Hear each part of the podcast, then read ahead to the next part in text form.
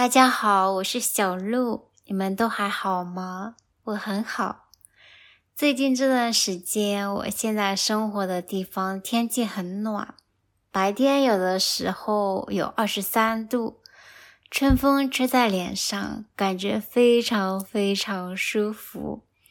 终于不用穿很厚的衣服了，而且周围万物都开始生长了，看到很多树发了芽。还有很多花都开了。这边最早开的是木兰花。我的公寓附近有两棵木兰花树，一棵开白色的花，一棵开紫色的花。突然有一天经过它们的时候，看到开始开花了。就在两三天之内，整棵树的花全部开了。超级快，让我觉得很惊讶。不过也没过几天，花就开始凋落了。再接着，樱花开了。樱花开，好像也就是一夜之间，花就开了，也是在几天之内，花开到满开的状态，超级超级漂亮。我住的地方周围有很多不一样的樱花树，有白色的，有浅浅的粉色的，有深一点的粉色的，还有一点点带紫的粉色的，各种各样的花开起来超级超级漂亮。晴朗的天气，看着这些花，就觉得好幸福。就会觉得春天真的是一个非常美的季节。除了这些近处可以看到的花，周围的山上的樱花也开了。周围有很多山，山上有的树的叶子是绿色的，有的是黄绿色的。嗯，其实不是叶子，而是新的芽。还有的树叶子还没有长出来，那在这些树中间，你可以看到一些白色，那就是开的樱花。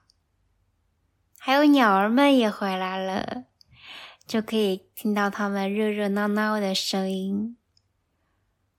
哇，真好！春天真的是一个很美好的季节。我很喜欢，特别是过了很漫长的冬天之后，就觉得春天真的太棒了。不过，也有的樱花开始凋落了。昨天下了一天的雨，今天早晨路过樱花树下的时候，就看到地面都落满了樱花的花瓣，就觉得哇，好快呀，就觉得很可惜。不过，正是因为这些花，它们不是一直都开，所以才会让人觉得要好好珍惜。我很喜欢一个词，叫“春光明媚”。我觉得春天的种种风景，它的温暖，那些花，那些树的新芽，晴朗的天气，那些生机，还有鸟的声音。好像都可以汇合在这个词里面，一个词就包含了春天所有温暖的、明亮的、美丽的事物在里面。好了，那今天的这一期其实不是要讲春天，而是要讲形声字。之前在第二十一、三十三、四十七分别讲了象形字。指示字和会意字。那今天想要讲的是形声字。每一个形声字都由形旁和声旁组成。形旁在一定程度上表明这个汉字的含义，声旁用来表示发音。不过，由于汉语从古代发展到现代，很多字的读音都发生了变化。所以，这个声旁的发音跟整个字的发音不一定完全一样。有的是两者接近，有的就差别比较大。我们来举一些例子，先从我们生活里面很常见的事物开始，比如蔬菜。你看“蔬”这个字上面一个草字头是它的形旁，表明它是植物；下面的“书”是声符，表明了它的声音。菜这个字也是一样的结构，只不过下面的“彩”是第三声，而整个字是第四声，声音非常接近。再来看蘑菇。菠萝、葡萄这六个字，它们都是形声字。那这些字的一部分表明意义，所属的类别；另外一部分表示声音。还有我很喜欢的水果荔枝，它的两个字也都是形声字。那还有一些字，比如花、草、植物的植。它们也都是形声字。说到植物，你会发现植物的名称大部分都是形声字，比如梅花的梅、樱花的樱、桃花的桃、梨花的梨。还有很多树的名称也都是形声字，比如叶子像针一样细的松树的松字。有很好吃的果实的柿子树的柿子，叶子很大的梧桐树的梧桐这两个字，有很多根的榕树的榕。到了秋天，叶子会变颜色的枫树的枫字，椰树的椰字，橄榄树的橄榄这两个字，还有春树、橡树、樟树的名字。这些字都有木字旁，表明它们是树。那木字旁右边的声符就告诉了你它们的读音。说了植物，再来看动物。河里游泳的小鸭子的“鸭”字，猫咪这两个字，狐狸的“狸”字，大灰狼的“狼”字，在天空中飞的鸽子，它的“鸽”字。刚刚说到小鸭子在河里游泳，其实“河”也是个形声字。左边的三点水表明水，右边的“可”的读音和“河”的读音也很接近。同样，小溪的“溪”字、西湖的“湖”字、长江的“江”字、太平洋的“洋”字，它们都是形声字。那你可能会说，江在右边念公，和江的发音差别很大呀。那其实，在古代汉语里面，公和江这两个字的发音比较接近。那再来举例，比如吃饭用到的筷子，它的筷子，还有笼子的笼，用来装东西的箱子的箱字，它们都有竹字头。下面的声旁的读音跟整个字的读音一样，只不过以前筷子、笼子、箱子都是用竹子编的，所以有竹字头。那现在材料的选择有很多种，就不一定用竹子了。还有玉字旁的很多字都是形声字，比如珍珠、珊瑚、玲珑、玛瑙。琉璃这些词语里面的每一个字都是形声字，这些字都和玉有关。你可能会说：“咦，他们不是王字旁吗？” 不是的，是玉字旁。最开始的时候，玉字没有一点和王字非常像，后来才加上一点。不过用作偏旁的时候，那一点还是去掉了。那玉是玉石，是宝贵的东西。这些字的玉字旁都和玉的含义有关。珍这个字就有宝物、宝贵的东西的意思。珠的本意就是贝壳里面那个有光泽的圆圆的东西。那在古代的时候，珍珠不像现在可以养殖、可以量产，是很稀有、少见的，是很珍贵的。再看珊瑚，海里的生物珊瑚虫死了之后，它的骨骼就变成了珊瑚。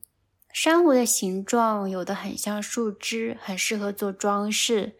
那有些珊瑚的颜色是红色的，非常美，也很稀少，被人们像宝石一样对待，所以它们也是玉字旁。再来看玛瑙这两个字，玛瑙就是宝石的一种，和玉同样是石头。琉璃这两个字，先来看璃，玻璃的璃。它的质地跟色泽和玉相近，所以也是玉字旁。琉璃的琉也是一样的。再来看玲珑这两个字，它们的本意都指玉石碰撞时发出的声音。那一口气说了这么多，你们都明白了吗？如果还没有明白的话，再回去看一下这些字，看一下它们的结构和发音。那我们接着往下说，刚刚举的例子都是形旁相同、声旁不一样的字。那接下来的例子是声旁一样，但是形旁不一样。表示颜色的“青”这个字，加了不一样的偏旁之后。读音很接近，但是意义完全不一样。加了言字旁就是请求的“请”字，加竖心旁就变成了和心有关的情感的“情”字。那加三点水就变成了“清”字，表明水里面没有杂质，可以看得很清楚。那加日字旁就变成了晴朗的“晴”字，形容太阳出来、天气很好的时候。那左边如果是虫字旁，就是蜻蜓的“蜻”字，蜻蜓是虫子，对不对？那左边换成鱼字旁，就是青鱼，它是皮肤表面有点蓝色的鱼。到日本来之后，我常常吃到这种鱼，用火烤一下，加一点盐就非常好吃。烤好的青鱼在日本叫 yakisaba，我非常喜欢吃。在日本生活的朋友们，当你们忘记了什么是形声字的时候，就想一下烤青鱼 yakisaba。好了，接着说。青色的“青”字加上一个草字头，就变成了植物。它的本意是韭菜的花。韭菜的花还蛮好看的，你们看过吗？青上面的草字头换成气字旁，就变成了氢气的“氢”。它是一种很危险的气体。